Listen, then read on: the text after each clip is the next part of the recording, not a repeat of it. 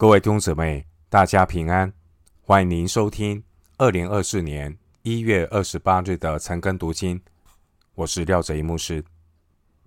今天经文查考的内容是马可福音第十章一到十六节。马可福音第十章一到十六节内容是关于休妻和接纳儿童的教导。首先，我们来看。马可福音第十章第一节，耶稣从那里起身，来到犹太的境界，并约旦河外，众人有聚集到他那里，他又照常教训他们。马可福音第十章一开始提到耶稣来到犹太的境界。马可福音从第一章到第九章，内容记载。主耶稣在加利利的服饰。马可福音从第十章到第十五章记载主耶稣在犹太地的服饰。主耶稣现在正往耶路撒冷的途中，主耶稣正走向一条向着十字架的道路，经过约旦河外，也就是西律安提帕管辖的比利亚地区。主耶稣，他人生的终点将在耶路撒冷城外的十字架。经文第一节所在之处是南方的犹太地，这里与北方的加利利截然不同。加利利山地是由西律安提帕管辖，那里有许多外邦人杂居在其间，是国际商路经过的地方。加利利地区历来是犹太革命的中心。至于犹太地，当时是由罗马巡抚直接管辖。中心的城市就是耶路撒冷。耶路撒冷的中心是圣殿，控制圣殿的是撒都该祭司、贵族以及工会的领袖，他们。都是宗教和政治上既得利益者。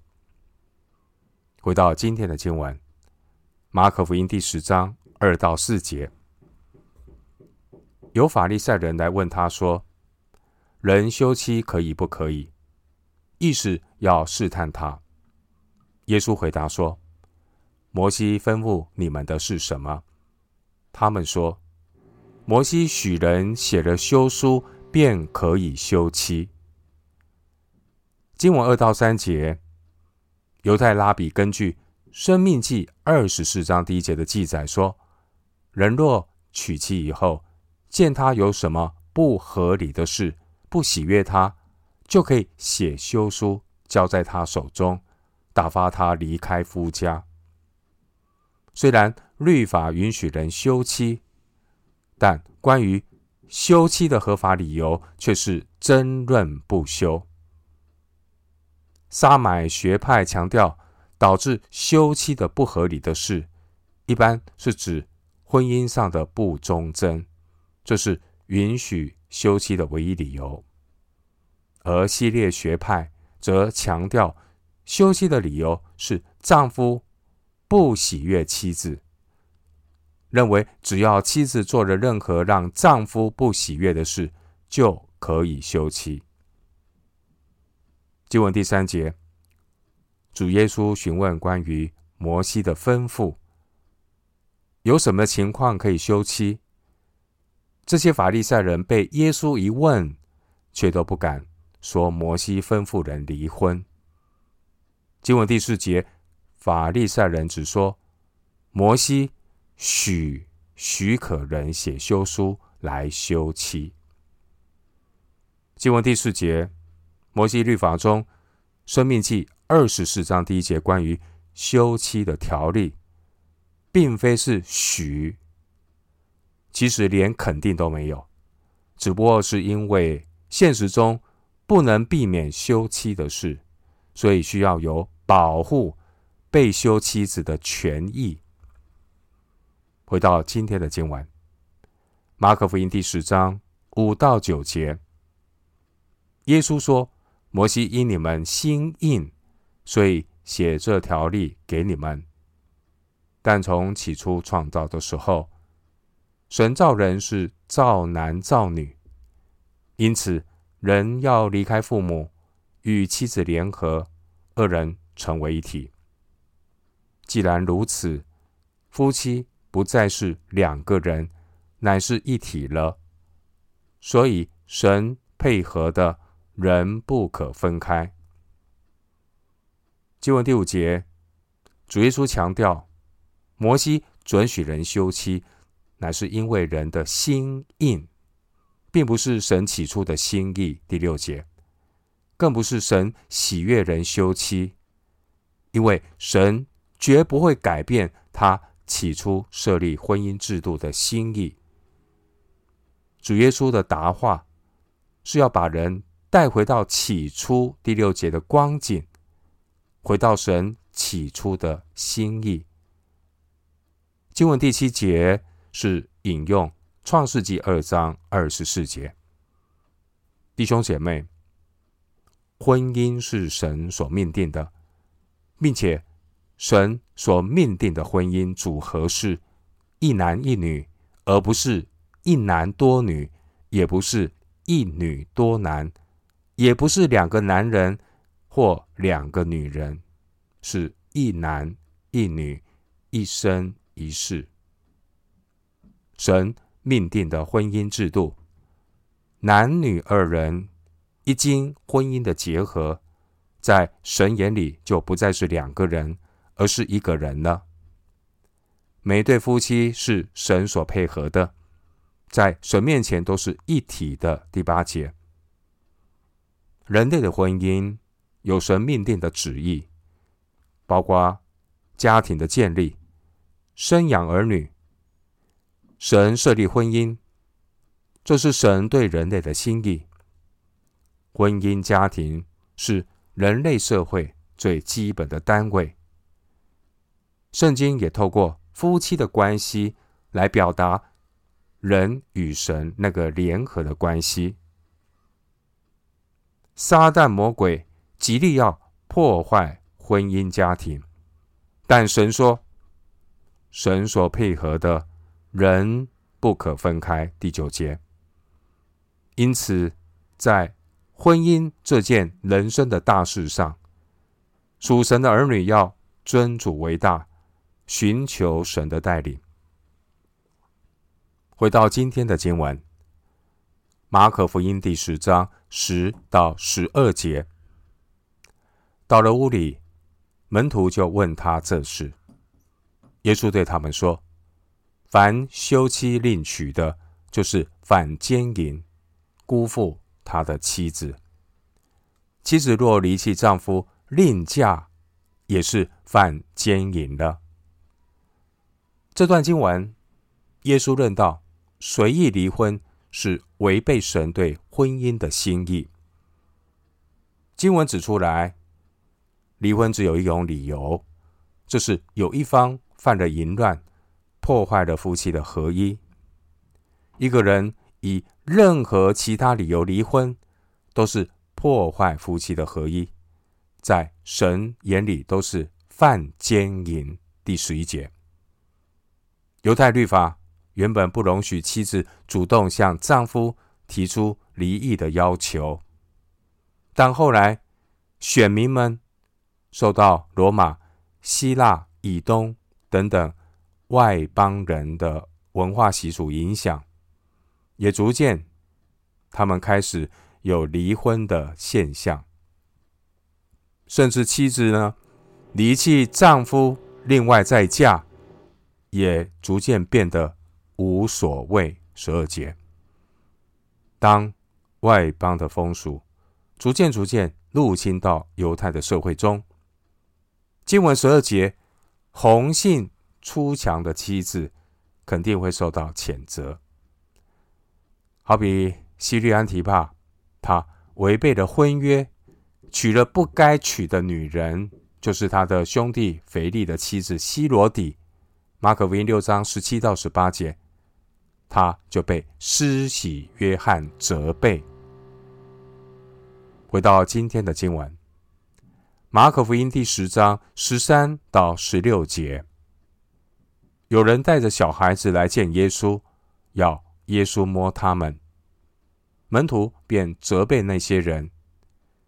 耶稣看见就恼怒，对门徒说：“让小孩子到我这里来，不要禁止他们，因为在神国的正是这样的人。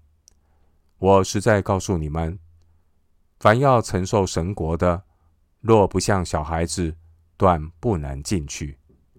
于是抱着小孩子，给他们按手，为他们祝福。经文十三节，有人带小孩子来，希望耶稣摸他们。十三节的摸，这是指按手祷告，为孩子祝福。十六节。经文十三节，主的门徒责备那些请求耶稣为小孩子祝福的人。当时候，门徒可能认为这些孩子还很幼小、幼稚、无知，这些门徒就自作聪明，以为主耶稣不应该为小孩子这么微不足道的事情，耽搁了主耶稣上耶路撒冷的行程。像小孩子这样的人，第十四节，他们单纯谦卑。孩子的单纯谦卑，正是进入神国的必要条件。十五节，而小孩子的这样的特质，也是主所喜爱的。经文十四节的恼怒，意思是生气，很不喜悦。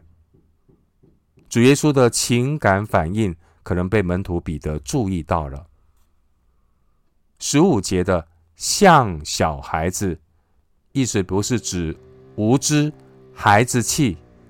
哥林多前书三章一到三节，像小孩子，意思也不是不能够分辨好坏，或是不能吃干粮这些负面的含义。以弗所书四章十四节，希伯来书五章十二到十四节。经文十五节，像小孩子的意思是指谦卑。马太福音十八章第四节，小孩子的谦卑是诚实的谦卑。弟兄姐妹，人只有诚实的承认自己的一无所事、一无所有、一无所能，才能够单纯的仰望神。接受神的权柄，所以马太福音十八章第四节强调：凡谦卑像这小孩子的，这就是天国子民的样式。对照马太福音十八章第四节，经文十六节，于是抱着小孩子给他们按手，为他们祝福。耶稣亲手抱着小孩子。按手在他们身上，祝福他们。耶稣也为日后教会立下了榜样。教会不能够因小失大，顾此失彼，忽略了儿童的牧养。经文十六节的按手有属灵的意义。第一种意义是按手者。与被按手者的联合。第二种属灵的意义是，按手者传递祝福给被按手的人。弟兄姊妹，我们从主耶稣对待孩子的态度上，让我们明白，主耶稣并不计较我们的卑微，反倒是主耶稣他乐意与谦卑的人联合，并且为他们祝福。在世人的观念中，总是会有区分尊贵、贫贱、大小的这样的一些思想，有尊卑，有贵贱，有大小，世人会有这样的区分。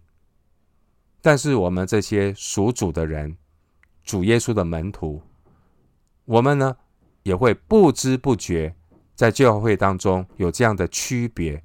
甚至变成结党，我们不要有这种区别，不要贵重这个，轻看那个。我们都是主内的弟兄姊妹，都是属灵的家人。一个敬畏主的人，不可以按外貌偏待人，更不可以恃强凌弱。在教会中，没有一件事是小到会让我们主忽略的。因此，无论我们所面对的人或事是大是小，我们都应该带到耶稣的面前。因此，主的门徒在教会中服侍的态度，千万不要忽略，不要忽略那些人所忽略的，我们都要去留意。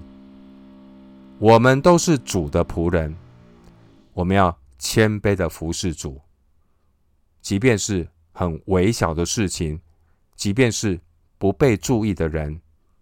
主都在乎，凡谦卑来到主面前寻求主的人，主都接纳。更何况我们都是主的仆人，我们都要效法主耶稣的榜样。弟兄姊妹，今天我们读这段圣经，第一提醒我们要看重婚姻家庭的建造，并且提醒我们。下一代门徒的培育传承很重要。我们愿主的旨意行在每个家庭，如同行在天上。我们今天经文查考就进行到这里。愿主的恩惠平安与你同在。